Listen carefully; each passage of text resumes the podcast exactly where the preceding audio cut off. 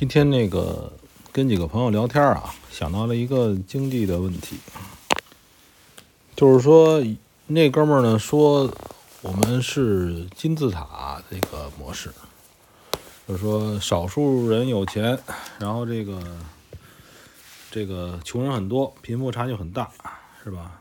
这是一般的说法。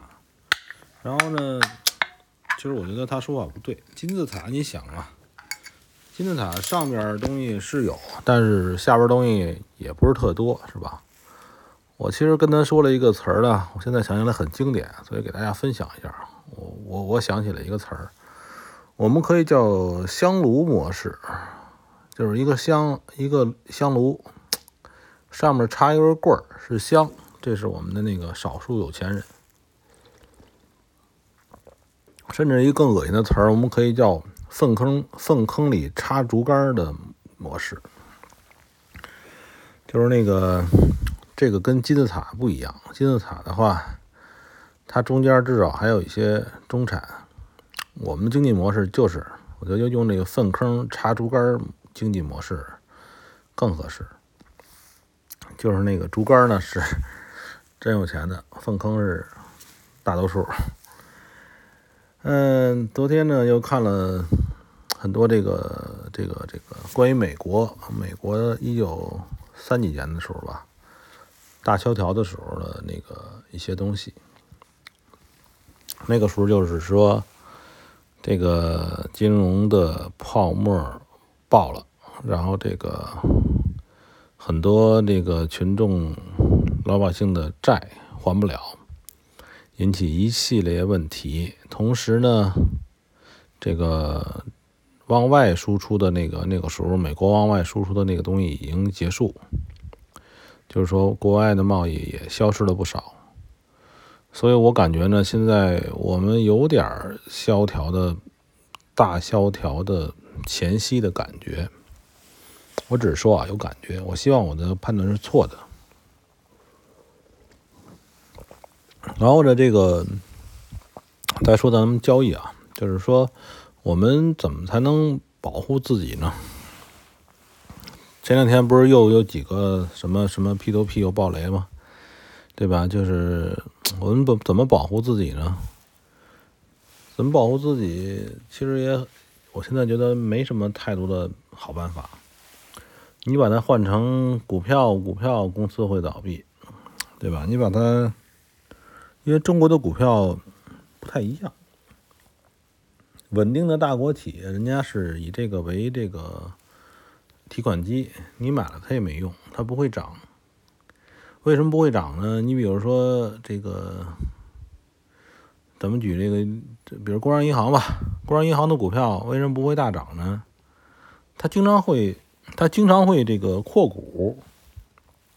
就是说，本来这个银行，工商银行，假如说是一千亿的，假如说一千亿啊，然后呢，它有几种方式让它的大股东、大股东受益，一个一个一个上市公司，呃，大股东上呃是收益呢，有有一种形式是股票涨，对吧？比如说，股票从两块涨成四块了，大股东占的股份多，涨钱了，对吧？这这时候你要是小股东。你也能受益，对吧？你想，我是大股东，我让股票涨了这么多，我是我是能得到好处，但是你小股东，你是不是也得到得到好处了？因为总的来说是是一定的，咱这么说吧，就是他不管是做广告，还是通过什么资本运营，是吧？他一共带来了十亿的增长效果，他就算是大股东，比如他占百分之八十。那不是还亏百分之二十吗？另外百分之二十被散被散户挣去了，对吧？对这种大公司来讲，所以呢，除此之外还有一种办法叫增资扩股。增资扩股什么意思？就是说，嗯，这也跟那个有点像那个公司的并购啊相关的事情。你比如说，现在这公司我一百亿，这个这个股价两块两块钱一股。这一共是二百亿，二百亿股，对于这个大公司来讲，我不让股价涨，大股东里大股东也能赚点钱，怎么赚？你比如说弄一个小公司，让这大公司收购，这大公司收购之后，值呃一百二十亿股，那二十那二十亿是用来收购一个小公司，那个小公司可能是大股东的全权的自己的东西，对吧？他从左兜换到右兜去了，然后呢，之前可能也做了一些所谓的公关呀，什么什么工作，这样的话就能百分之百的落到大股东兜里。然后你是小股东啊，你一看呀，这个工商银行牛逼啊，就是牛逼啊，这个这个本来是一百一一百万变成二百啊，变成一百二十万了，多了二十万，这个公司又大了。可是对你，你一看股票呢，你那个股票，哎，怎么两块还是没涨？哎，对吧？这就是那个这个这个国内的股票的一很惯例惯用的玩法，增资扩股嘛，增资扩股扩股收购优质资产，这也是种玩法，玩玩法很多，就是说 人家不会给你抬轿子的，所以说这还是好的事儿。不好事儿是，你假如说通过这个增资扩股之后，这个股票还跌了，对吧？股票还跌了，人家这个把那个兜把左兜把掏的右兜掏的多了，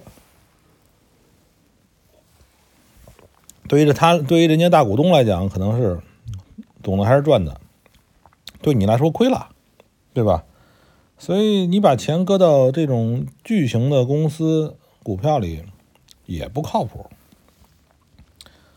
嗯，我现在看来啊，就是如果资金量比较少，还是适当的研究一下国内的期货，还是有点靠谱的。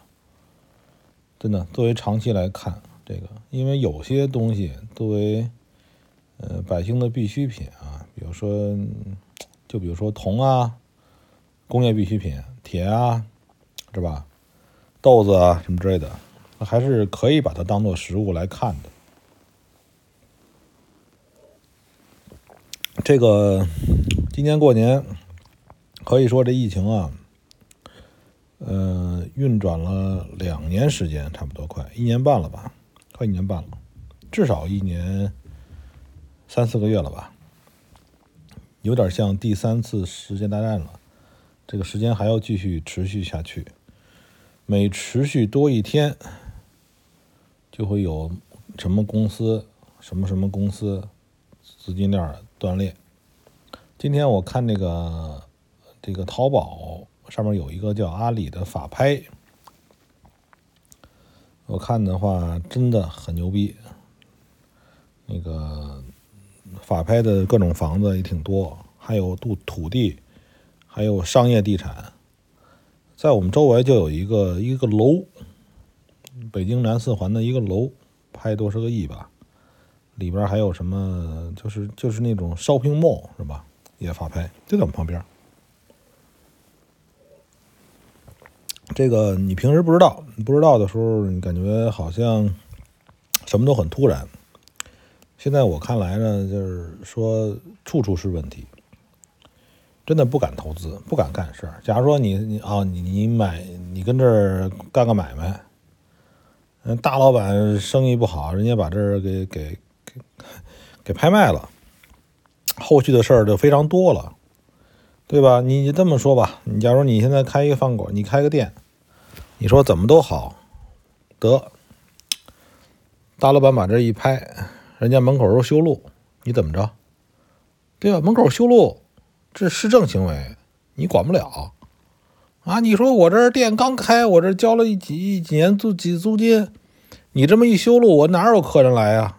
那活该，对吧？今天是不是最后一个交易日？我不知道啊。正，呃，现在我觉得的最好的方式是把钱搁到兜里。然后想办法去放在这个有价的资源的上面，股票可也也可能会找到这种股票，也可以。嗯，房子是最现在已经我感觉非常不靠谱了，房子是非常不靠谱的东西。说的有说的有点偏啊，这个跟咱们那个外汇投资这块儿，外汇这个东西呢，就是按照按照老这个这个经典的话语啊，不忘初心，好好琢磨琢磨外汇这个你盈利你盈利的理由是什么？就是凭什么你能跟里边赚钱？真的，这这个是我之前也说过很多次的一个说法。